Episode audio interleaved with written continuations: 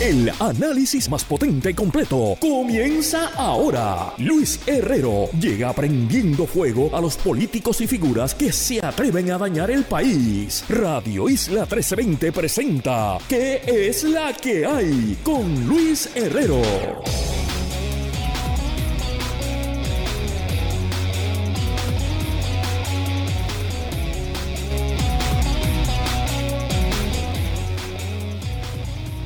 Muy buenas tardes, bienvenidos y bienvenidas a ¿Qué es la que hay con Luis Herrero por Radio Isla 1320? Hoy es viernes, por fin viernes 3 de febrero del 2023. Estamos en vivo y en directo para todo Puerto Rico por el 1320 AM y su cadena para el mundo a través de radioisla.tv, nuestra aplicación para teléfonos Radio Isla Móvil y en facebook.com diagonal Radio Isla TV. Yo soy Luis Herrero y como siempre les invito a que me sigan en todas las redes sociales, twitter.com diagonal L Herrero, facebook.com diagonal L Herrero, instagram.com diagonal L Herrero. Y recuerda que este programa lo puedes escuchar en su formato podcast. Búscalo como qué es la que hay en tu aplicación de podcast favorita para que me escuches cuando a ti te dé la gana y qué es la que hay, de qué vamos a hablar hoy, día 344 de la guerra en Ucrania. Culpable Sixto George de todos los cargos que le imputaban qué pasa ahora. Y en el mejor panel con Iliana Baez Bravo y Jorge Juan Sanders conversamos sobre lo que aprendimos del juicio de Sixto George y la, que, la semana que fue al interior del PNP y del PPD. Pero antes de ir a las noticias, algunas notas de interés como todos los días. Culminada la primera jornada de la Serie del Caribe, hubo varias sorpresas.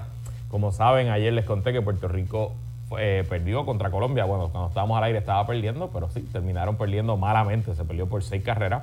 Así que Puerto Rico queda ahora mismo en el último lugar de los ocho equipos participantes con récord de 0 y 1, pero una diferencia de carreras de menos 6. Y la otra sorpresa de la noche fue que el equipo mexicano derrotó a la República Dominicana, así que Dominicana también está con récord de 0 victorias y una derrota. La acción del segundo día ya comenzó. Les confieso que no, no, estoy pendiente, no sé ni siquiera quién está jugando. Puerto Rico juega a las 7 de la noche contra el local Venezuela ahí en Caracas. Así que veremos si los muchachos pueden reponerse de esa derrota de anoche. Y bueno, en una noticia que rompió hoy y que obviamente quizás ha sido un poco opacada por lo que aconteció en el Tribunal Federal en el juicio de Sixto George. Esto es un escándalo wow, es un escándalo increíble y peligrosísimo. Y es un escándalo que va al corazón de nuestro sistema de justicia y que obviamente también como abogado va al corazón de la profesión legal.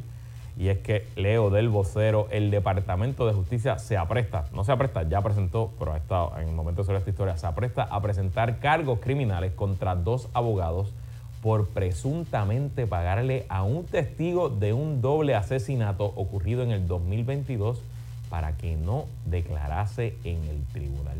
De, acuerdo con fuentes del vocero, el Ministerio Público, y ya lo fue, la, fiscal es eh, Phoebe González, si no me equivoco, lo vi, en lo vi en uno de los noticieros antes de entrar al aire. El Ministerio Público presentó denuncias en contra de los licenciados Juan Enrique Catala Suárez y Ana Luisa González Cabreras, Cabrera, a quienes se le imputan los delitos de conspiración, oferta de soborno e impedimento o persuasión de incomparecencia de testigos en el Tribunal de Primera Instancia de San Juan. Según las fuentes del vocero, tanto Cátala como González Cabrera habían pagado para que la testigo se ocultase hasta que el proceso penal en contra del imputado por las matanzas se, se desestimase por el transcurso del para que estemos claros y tratemos de entender lo que justicia está diciendo aquí es que hay dos abogados de defensa, se presume de defensa del acusado, ¿no? Eh, que estaba acusado de un doble asesinato, conspiraron para que el testigo que iba a meter en la cárcel a su cliente no llegara al tribunal. O sea, buscaron la forma y manera para ganar fuera del tribunal lo que a todas luces era un caso perdido dentro del tribunal.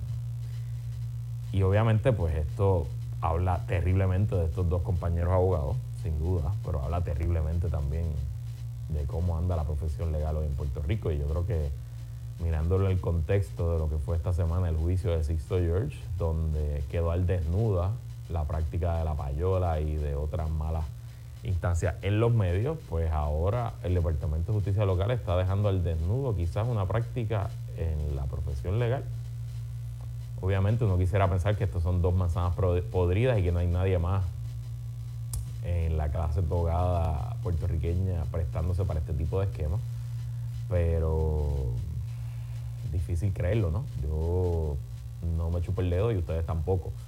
Eh, y honestamente, eh, pues es hasta un poco chocante leerlo y sobre todo que me lo dijo un compañero, el licenciado Juan Enrique Catala Suárez, no solo es abogado de defensa, el licenciado Catala Suárez es actualmente un fiscal especial independiente.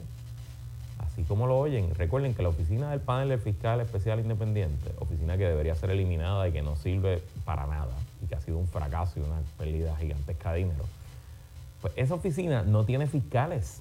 Los fiscales no son empleados de la oficina. Esa oficina tiene un panel de jueces retirados que son los que cobran full time y están allí sentados y son los que analizan los casos que les refiere justicia y son los que luego de que deciden que van a radicar acusaciones, van a asignar un FEI, pues se buscan abogados practicantes y les dan un contrato.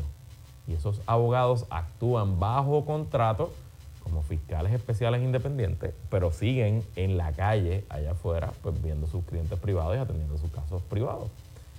Y obviamente pues el conflicto de interés es terrible porque imagínense que usted tenga un fiscal para un solo caso, pero que en el 99% de los casos son abogados de defensa.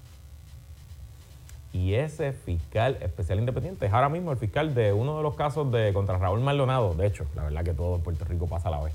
Eh, este es el fiscal asignado al caso de Raúl Maldonado. Increíble. Obviamente esto está ocurriendo ahora mismo. Habrá que ver qué repercusiones. Eh, y claro, a los compañeros le asiste la presunción de inocencia. Pero wow, wow, wow. Y en temas de Estados Unidos, sorpresivamente la economía de los Estados Unidos, según el Buró de Estadísticas Laborales del Departamento del Trabajo, añadió 517 mil empleos en el mes de diciembre. Eso es muy por encima de los pronósticos y de hecho se pudiera decir que son malas noticias, porque sí, qué bueno que hay más empleo que antes. De hecho, el desempleo bajó en Estados Unidos a 3.4%, el nivel más bajo desde el 1969. Estamos hablando que es el nivel más bajo hace 50 años.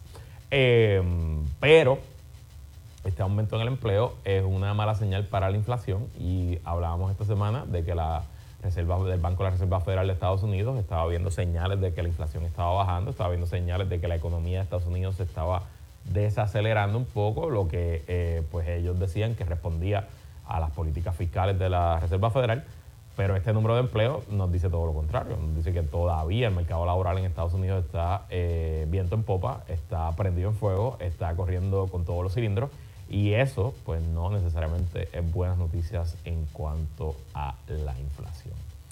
Y pasando rapidito al tema de Ucrania para pasar al plato fuerte del día de hoy, el presidente ucraniano Zelensky hoy dio un mensaje al país donde reafirmó que el ejército ucraniano, que Ucrania no abandonará la ciudad de Bakhmut, ciudad que ha sido el frente de batalla más intenso desde por lo menos noviembre para acá y que ha sido objeto de múltiples ofensivas de parte del ejército ruso y del grupo, y del grupo mercenario Wagner, que eh, ha costado miles y miles de vidas a ambas partes y que todavía no ha sido tomada, pero que poco a poco, centímetro a centímetro, bloque por bloque, pues Rusia, pagando un altísimo costo en vida humana de sus soldados, pues está tomando poquito a poco y uno pensaría que en las próximas semanas, quizás meses, pues tarde o temprano la defensa ucraniana en Bakhmut eh, cedería. Pero lo que, de hecho, y hay información, al reportar los medios en Estados Unidos, de que la eh, inteligencia norteamericana y los aliados de Ucrania en los Estados en el país, en el planeta entero, le están diciendo,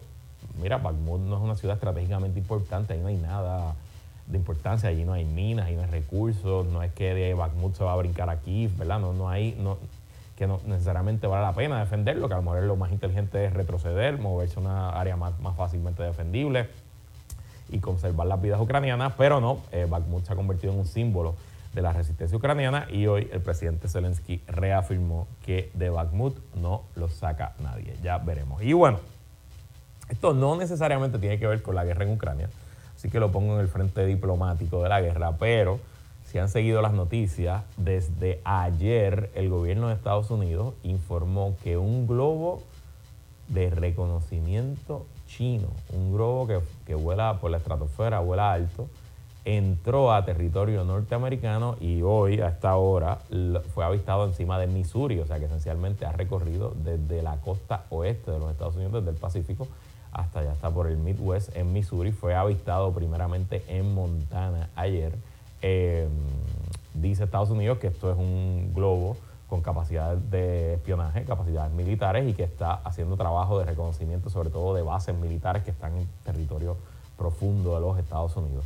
Por su parte, China dice que se trata de un simple globo de científico, de experimentos, de experimentos de la atmósfera y del clima, etcétera, y que ese globo pues se desvió y que tristemente se desvió en una ruta que la lleva de oeste a este de los Estados Unidos.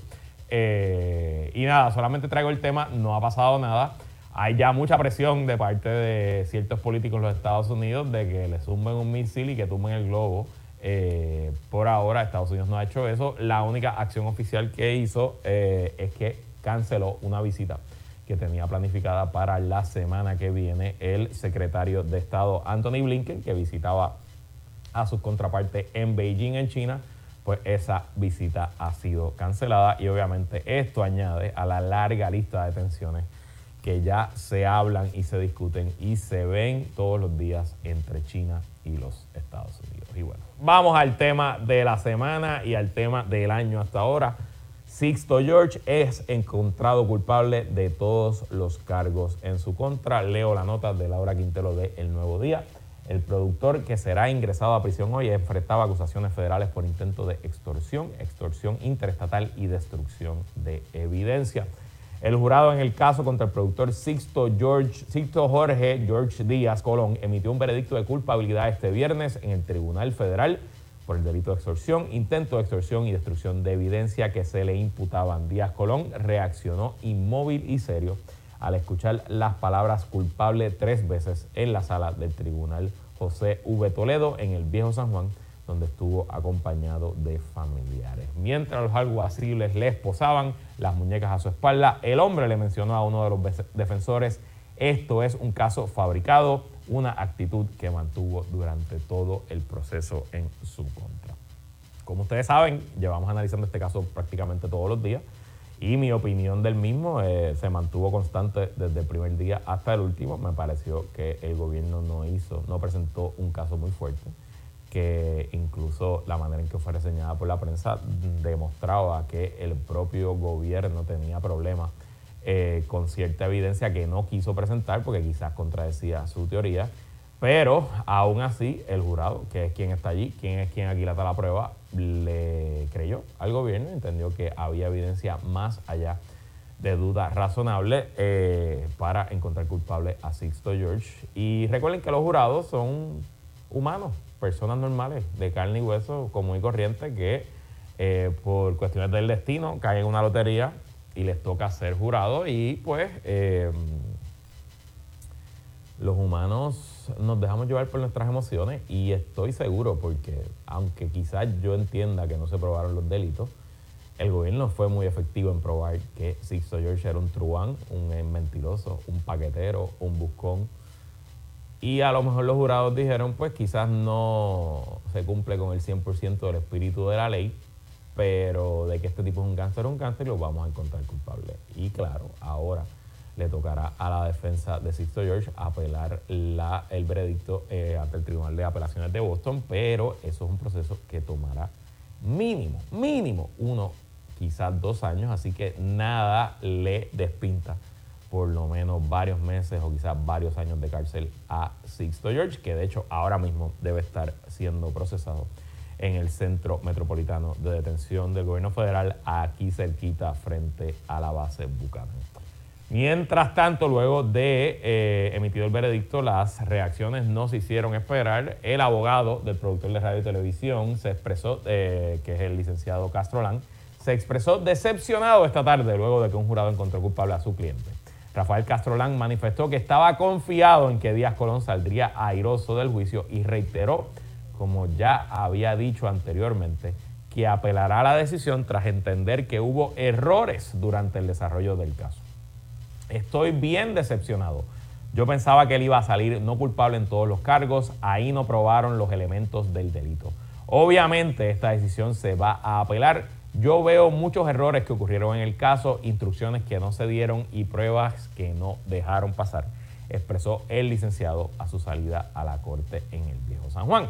Obviamente, de esperarse que el abogado de Sisto George pues, diga que está decepcionado con el veredicto, es entendible, el trabajo para un veredicto de no culpable.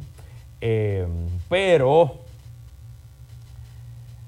siento que la manera en que ellos llevaron el caso a nivel mediático estuvo bastante bien creo que fue efectiva. Creo que incluso se la jugaron fría y llegaron hasta el punto final de la línea donde se cruza la línea ética que los abogados y abogadas tenemos que regirnos.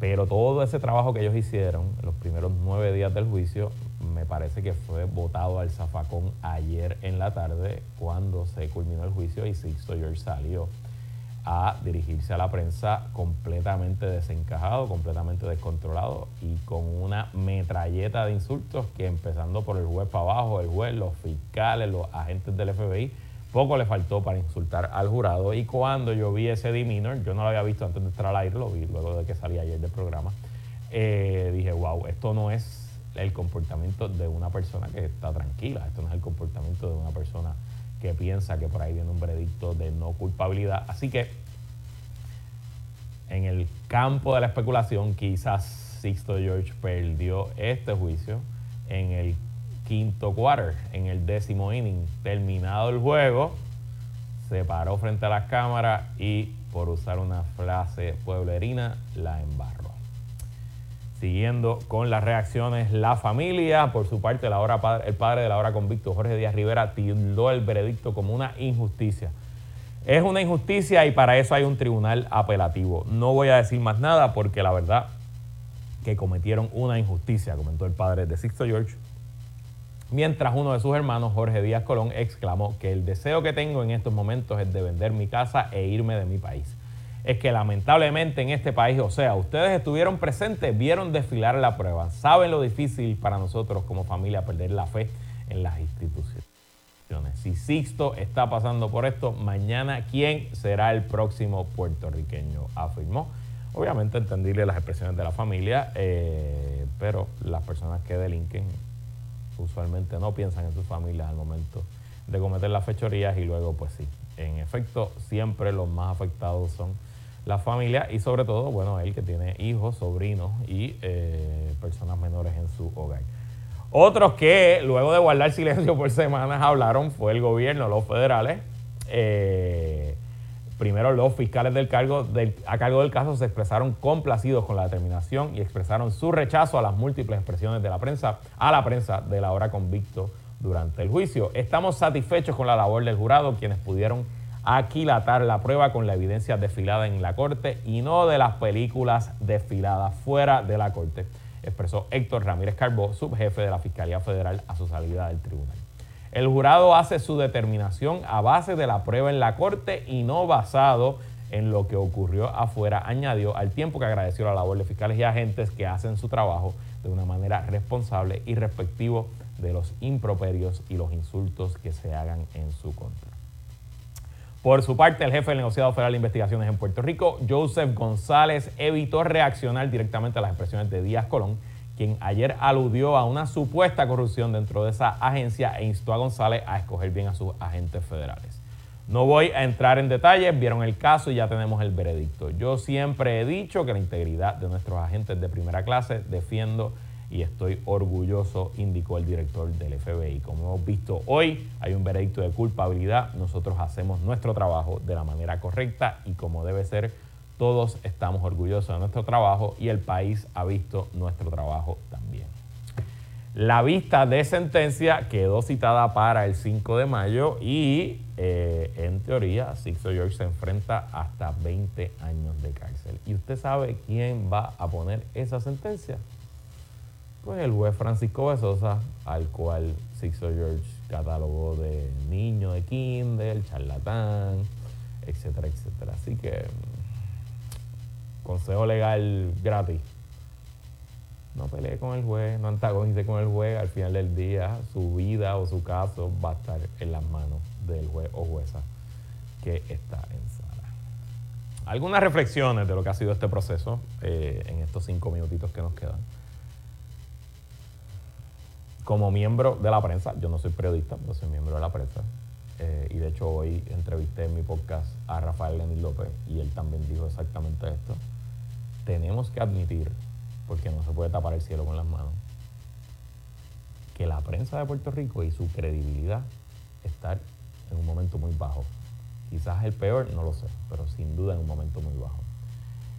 Y lo que nosotros vimos desfilar por ese tribunal en estas dos semanas es probablemente la punta nada más de un iceberg podrido y corrupto, donde personalidades sin escrúpulos hacen lo que sea por adelantar los intereses de sus clientes, auspiciadores o patrones políticos. Y me parece que aunque hoy lo nieguen, como San Pedro negó a Cristo, por ahí afuera todavía queda una ganga de Sixto George y están pululando en distintos medios. Ya no todos están donde estaba Sixto George antes, están regados por ahí. Pero esa ganga de Sixto George hay que tenerles el ojo chao. Hay que estar pendiente porque si ya una vez fueron capaces de hacer lo que Sixto George hacía, pues nada implica a que lo sean capaces de nuevo. Y ojalá esta acusación y este veredicto sirva de disuasivo para que el que ande por los caminos del mal se enderece. Y recordemos que aunque Sixto George es PNP y Alfredo Escalera, su socio en la suite 1802, es PNP, y esencialmente los intereses alrededor de él respondían al Partido Nuevo Progresista. En la ganga de Sixto George hubo figuras de todos los partidos, incluyendo candidatos independientes, específicamente a la licenciada Alexandra Lugaro, que hoy Rubén Sánchez por la mañana admitió que llega donde Sixto George junto a Alfredo Escalera, reconocido cabildero, empresario, doctor, estadista y PNP, y en parte, ella en Corrubén Sánchez esta mañana da a entender que si no es porque Sixto George la lleva constantemente al programa del Gordo y la Peluga, que en ese momento era el programa de Molusco y la Ulu, que ella no hubiera podido subir su perfil y que quizás no hubiera podido sacar los votos que sacó en el 2016 y convertirse en la candidata independiente que fue. Y de hecho, fue el propio Sixto George, Alfredo Escalera, quienes le dan su primer contrato en los medios. No estoy acusando a Alexandra Lugaro de nada, simplemente estoy diciéndole que esto no se trata exclusivamente del PNP, ni se trata exclusivamente de una sola persona, ni Sixto George el único que, eh, que fue arquímite, arquitecto de estos esquemas. Y de hecho, hablando de arquitectos de estos esquemas, Sixto George es convicto hoy porque el jurado le creyó a Anthony Maceira. Anthony Maceira dijo que fue extorsionado y que el gobernador Ricardo Rosselló lo sabía según nos publicó el Centro Premio Investigativo, Ricardo Rosselló dijo que nunca sabía de la extorsión. Así que Ricardo Rosselló le mentió al FBI. No hay otra forma de verlo. ¿Dónde están las acusaciones contra Ricardo Rosselló?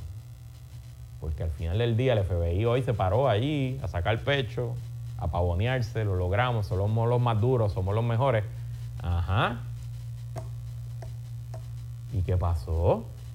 ¿Por qué todo contra Sixto y nada contra los demás?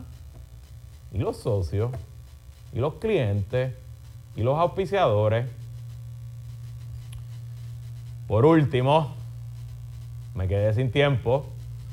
Seguimos hablando de esto después, pero nos toca a todos y todas como consumidores de noticias ser más exigentes y solamente consumir y auspiciar aquellos medios que son transparentes y que le dicen a usted la que hay y que si el momento que hay un conflicto, les dicen, tengo un conflicto aquí, no puedo opinar sobre este tema o estoy opinando con este conflicto que tengo. Todo lo demás, Villas, Castilla, gente chula, gente linda, pero ojo aguzado.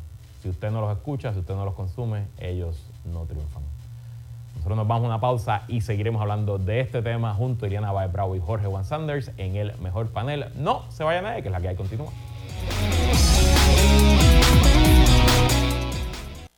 Ella es comunicadora, relacionista y experta en manejo de crisis. Él es estratega y un veterano de campañas políticas. Iliana Baez y Jorge Juan Sanders entran al mejor panel.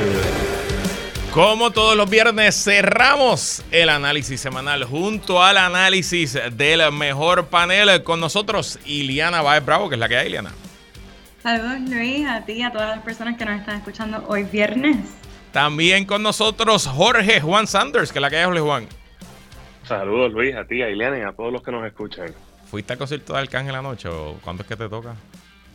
Así es, así es, anoche y el miércoles. Ay, Dios mío, señor. Qué bien, qué bien. Bueno, de vuelta te pregunto eso después fuera del aire. Culpable Sixto George de los tres cargos, extorsión, intento de extorsión y destrucción de evidencia nueve días de juicio, un día de liberación del jurado. ¿Te sorprende el veredicto, Ileana?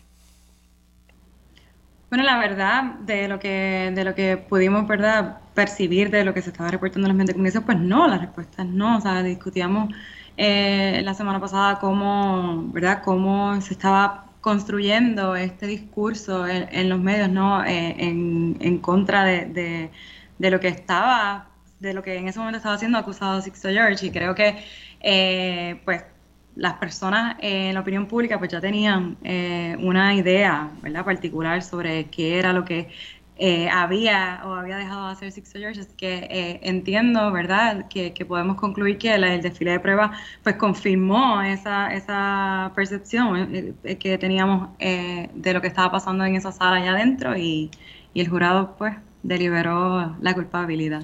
¿Ya a ti, Jorge, te sorprende o no? No me sorprende. Discutíamos la semana pasada eh, que era lo, lo, diferente de este caso, ¿no? Donde el eh, acusado se hacía más daño eh, fuera de, la corte de lo que estaba realmente desfilando en la corte, ¿no? O sea, creo que hay mucha gente que son abogados, yo no lo soy, pero han hablado de que pues, no, era el caso más robusto, el caso más fuerte en términos del caso del gobierno. Eh, pero las expresiones del, del, acusado ahora convicto, especialmente las últimas, cuando el jurado aún estaba en proceso de deliberación, o sea, por más que el juez diga, ¿verdad?, instruya que no se escuche en medios sociales, ni, ni se lean periódicos, escuche radio, ni se vea televisión, pues eh, son seres humanos, ¿no? Y la, información, pues, de una forma u otra, pues puede llegar independientemente hablar así hasta de, de personas como el juez que ahora va a sentenciarlo, ¿no? Y tenía hoy en sus manos la decisión de si dejarlo eh, fuera bajo fianza eh, hasta la sentencia, pues obviamente instantáneamente lo, lo, puso bajo eh, bajo arresto, ¿no? Y fue ingresado a, prisión hoy mismo. O sea, la, el daño que él mismo se hizo de lo que, pues, en, en teoría, en, lo legal, no parecía ser el caso más fuerte y quizás por diferentes razones, incluyendo las instrucciones del juez, etcétera, pues sea algo que en apelación, pues, quizás pueda eh, prosperar para, para, para, el señor George. Sabemos que últimamente los, jueces federales de Puerto Rico no ganan una en Boston, pero definitivamente eh, el, daño que se hizo en, en, la Corte de Opinión Pública le afectó en la Corte de Justicia a este, a este personaje. Eh, estoy 100% de acuerdo. Y una de las particularidades de este juicio por lo menos de mi memoria, pensando en otros juicios de corrupción de alto nivel, el juicio de Aníbal, el juicio de eh, la época de Anaudi y otros múltiples juicios a través de, las últimas décadas, específicamente de corrupción, es la cantidad de información que llegó a la prensa que no pasó por el tribunal.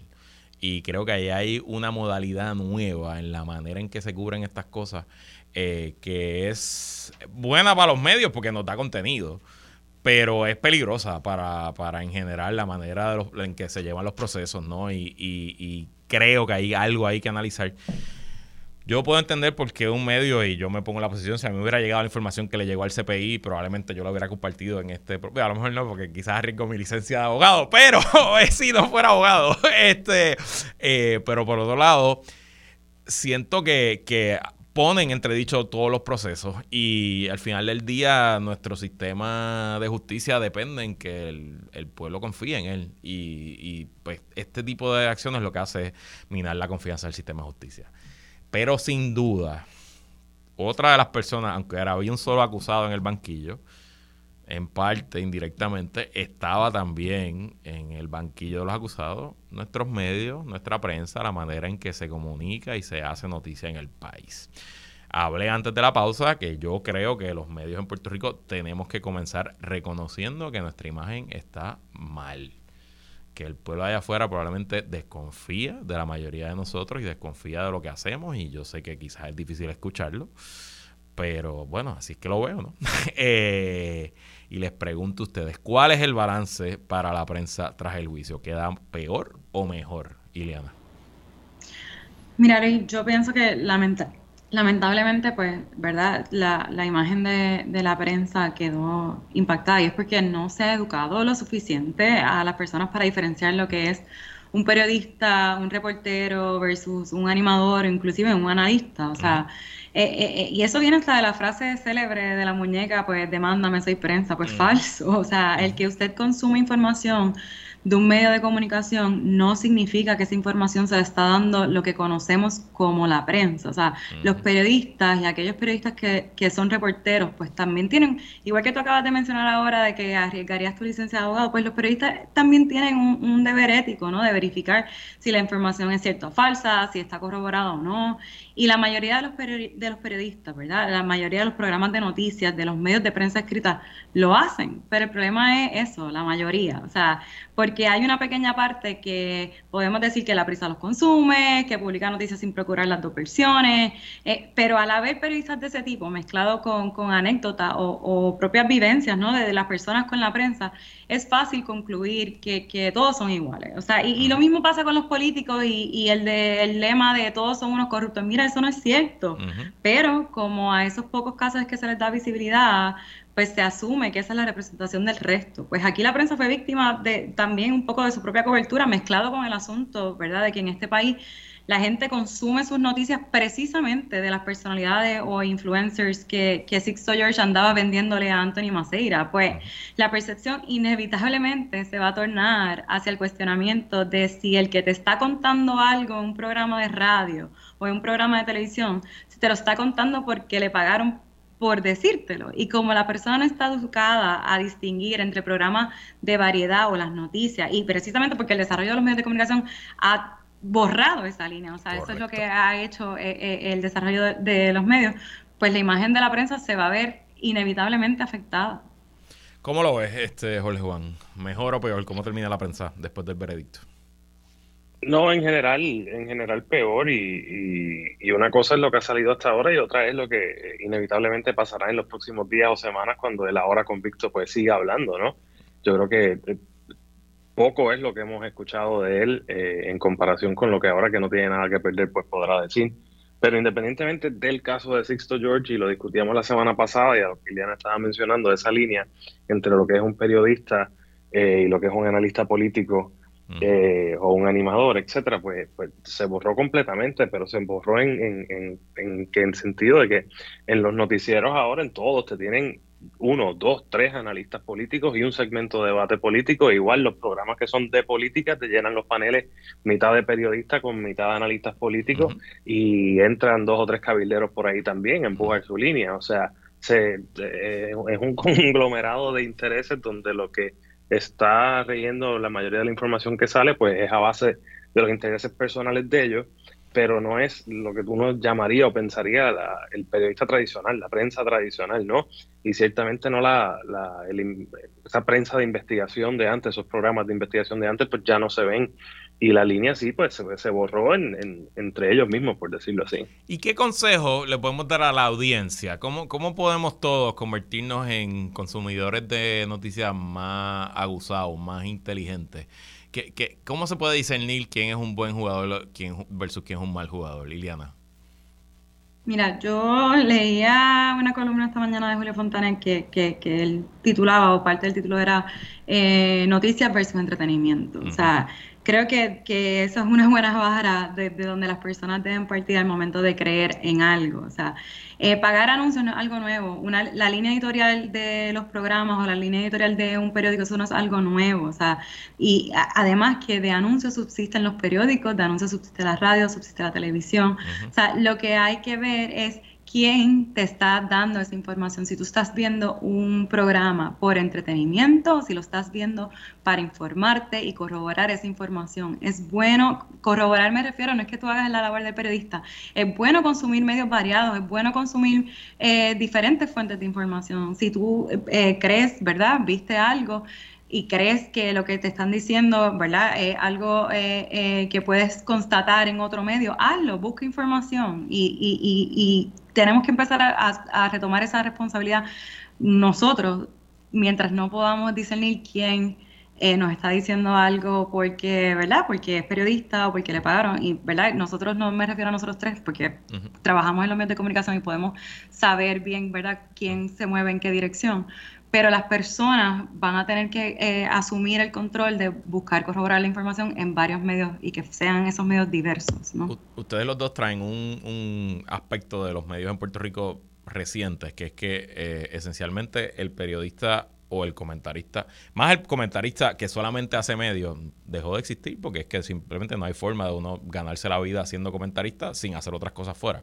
Eh, y pues mi regla personal es ser lo más, lo más transparente, más 100% transparente eh, de potenciales conflictos, quiénes son mis clientes, yo explico, yo tengo agencia de publicidad, tengo clientes, tengo ciertas cosas, tengo mi podcast, que con eso pues empato, empato la pelea pero no todos lo hacen, ¿no? Y yo creo que también un poco hay que exigirle a nuestras personalidades que nos, hablan, porque el privilegio de tener este micrófono y de influenciar allá afuera tiene que venir con responsabilidades. Y una de esas responsabilidades es que usted no tenga miedo a decirle a su audiencia cómo usted se gana la vida. Jorge Juan, ¿qué consejo le podemos dar al público?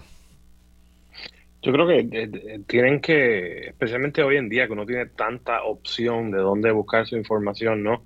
Eh, tratar de buscar la manera de, de, saber, eh, ya sea un medio, ya sea un, magazine del tema que a usted le guste, un podcast, eh, pues quién lo hace y quién está detrás y, también hoy en día es importante saber cómo se cómo se fondean estas o se financian estas actividades, ¿no? Si es, este, por ejemplo, pues eh, en el caso de un podcast como el tuyo o, algo como The New European, que es un quarterly de, de política europea, donde pues no tienen sponsors más allá de la gente que decide pagar cierta cantidad este al mes, pues uno sabe que por qué esta gente lo está haciendo y quién está detrás del mensaje, ¿no? Eh, a lo que voy es que uno puede, eh, tiene que tener más eh, hoy importancia, cobra más importancia hoy quién es el medio y quién está detrás del medio también, más allá de la persona que está usando el medio, o sea, el comentarista del momento.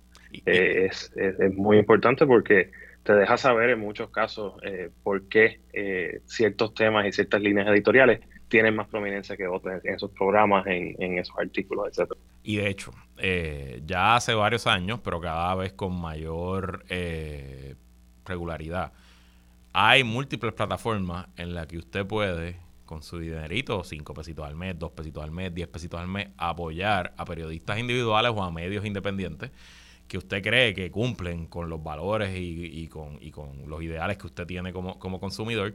Y créanme que eso hace la diferencia. El ejemplo mío es mi podcast. Nosotros tenemos, varía mes a mes, pero entre 600 a 650 personas que están suscritas al podcast y todos los meses nos pagan una cantidad. Algunos pagan 5 pesos, algunos pagan 25 pesos.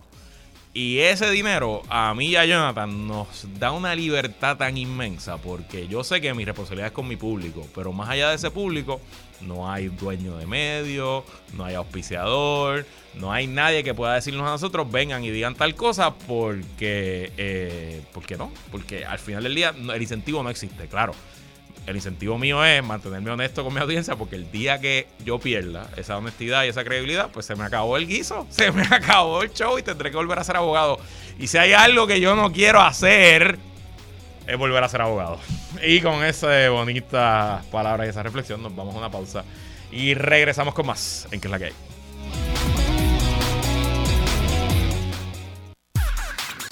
Seguimos con el análisis en Radio Isla 1320. ¿Qué es la que hay con Luis Herrero? Regresamos y seguimos conversando con Iliana Baez Bravo y Jorge Juan Sanders en el mejor panel. Hablemos un poquito de política, tal como anticipamos en este espacio hace varias semanas, tras el anuncio del licenciado Pablo José Hernández para la comisaría residente por el PPD. Se han abierto las compuertas en las candidaturas y eso ahora incluye al Partido Nuevo Progresista. Durante el fin de semana, la comisionada residente hizo expresiones que se fueron virales, donde daba a entender que se apresta, según ella, queda poco tiempo para retar al gobernador Pedro Pierluisi. Iliana, ¿cómo lo ves?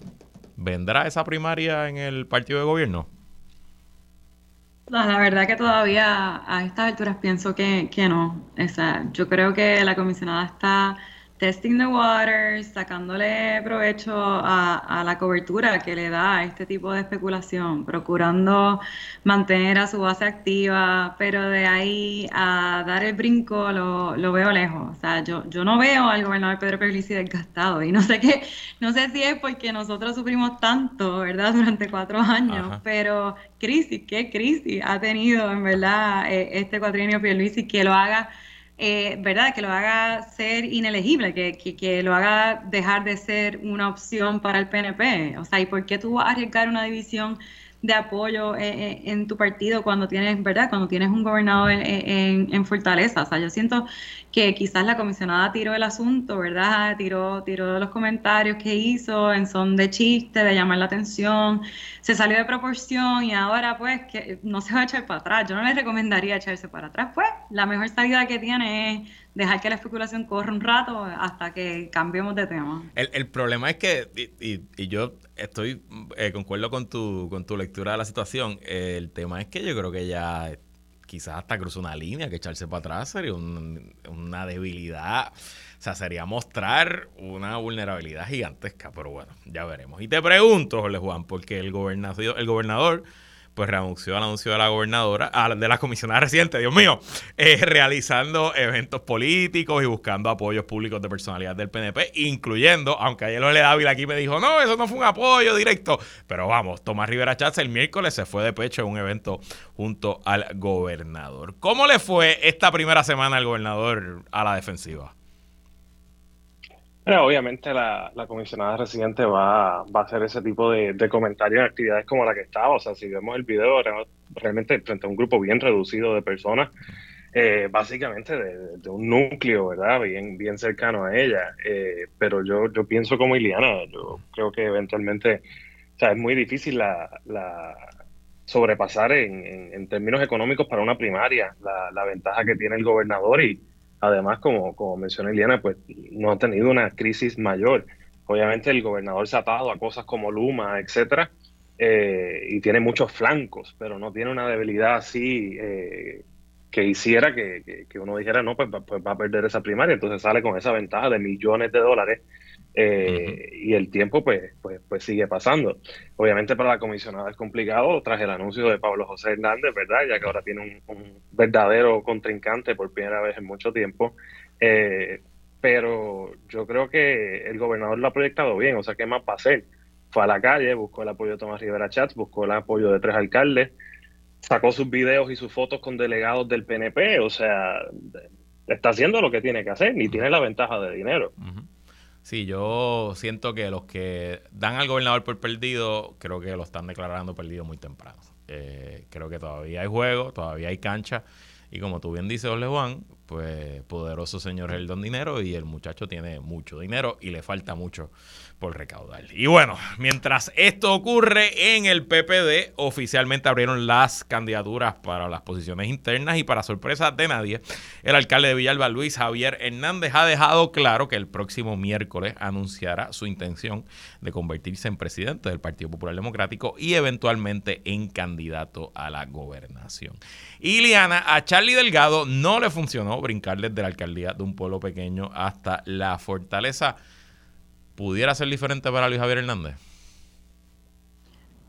Pudiera, pudiera ser diferente en el sentido que le queda mucho camino por recorrer, si quisiera que eso fuera diferente. O sea, creo que que, que Javier Hernández sí ha logrado posicionarse, ¿verdad? En, los medios de comunicación de una forma que no necesariamente Charlie Delgado hizo con suficientemente antelación a, ¿verdad? a lo que fue la primaria y a lo que fue eventualmente la, la, elección, ¿no? Como están tan cerca también ahora, pues creo que, es un poco difícil el tú apelar desde un pueblo tan pequeño a donde está la mayor concentración de personas, ¿no? Donde está la mayor concentración de votantes. O sea, creo que, que poder proyectar tu labor o poder proyectar eh, eh, eh, tu capacidad es difícil, es difícil desde, desde un pueblo pequeño cuando lo que tienes para correr es mira qué bien lo hizo, o sea, mira qué buen alcalde lo hizo, o sea, porque hay personas que, que, que, que pueden estar disponibles para diferentes posiciones y no venir de, de la política, pero lo que estoy insistiendo es que si eso es lo único que tienes to show, o sea, cuán buen alcalde fui, pues ser de un pueblo pequeño y no darle la suficiente visibilidad a tiempo es una desventaja. Sin duda, estoy, estoy 100% de acuerdo contigo, pero bueno, veremos porque la carrera parece que será entre tres. Jorge Juan, ahora mismo hay tres de, candidatos declarados, Jesús Madero Ortiz, Luis Javier Hernández y la alcaldesa de Morovis, Carmen Maldonado hay información que apunta que José Luis Dalmau ha decidido que no aspirará a la presidencia. Así que, ¿cómo ves esta carrera si estos son los tres candidatos y candidatas? Pues mira, el libro, ¿verdad? Te diría que se supone que Jesús Manuel tenga las de ganar. Tiene, o sea, es una primaria, vamos a ver el escenario, es una primaria abierta a todos los populares y tiene tres meses para hacer campaña, básicamente. Así que la persona que tiene el mayor name recognition a nivel nacional, pues por ende debe ¿verdad? ser conocido por la mayor cantidad de populares que vayan a ir a votar y en ese caso pues sería Jesús Manuel. Eh, se entiende que tendría el apoyo de varios legisladores, exgobernadores, etcétera. Así que en ese sentido pues uno pensaría que él picaría adelante, pero yo te diría que si la primaria fuera hoy se la gana Javi. O sea, el que ha estado en los medios últimamente, el que va a salir a hacer un anuncio la semana que viene con 28, 29, 30 alcaldes, es Javi el que ha, ¿verdad? Podemos hacer un argumento de que se ha sobreexpuesto tratando de hablar de todos los temas, pero el que está literalmente sacando un comunicado ahí todos los, todos los días eh, es el alcalde de Villalba. Eh, cuando en comparación uno podría decir que, que para una posición, una posición como la comisión de gobierno, pues Jesús Manuel no ha sacado el provecho que le ha sacado otra gente anteriormente. Así que hay que ver cómo se va van a pasar en estos 90 días eh, si, si, ¿verdad? Terminan radicando los tres y, termina siendo una elección entre, entre estas tres personas.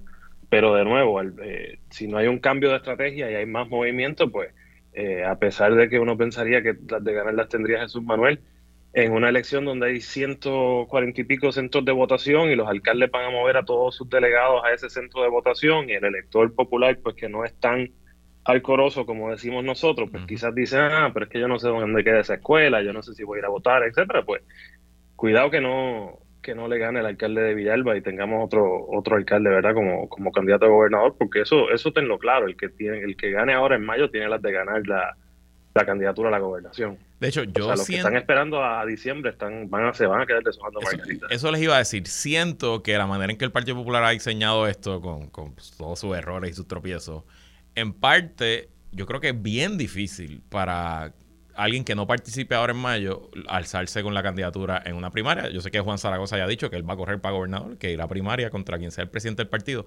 Pero no sé, siento que, estaría complicado. Pero bueno, como dice José Luis Renta por las mañanas, ya veremos. Hasta aquí esta edición del Mejor Panel. Iliana Baez Bravo, gracias por estar aquí. Gracias a ti, Luis, a Jorge Juan y a todas las personas que nos escucharon. Jorge Juan Sanders, gracias por estar aquí. Gracias Luis, gracias Iliana y gracias a todos los que escuchan. Y asimismo, gracias a todos y todas por sintonizar otra semana más. ¿Y qué semanita fue? En qué es la que hay. Yo me despido, pero quédese con nosotros. La mejor programación y análisis de la radio puertorriqueña continúa en Radio Isla 1320. Buen fin de semana.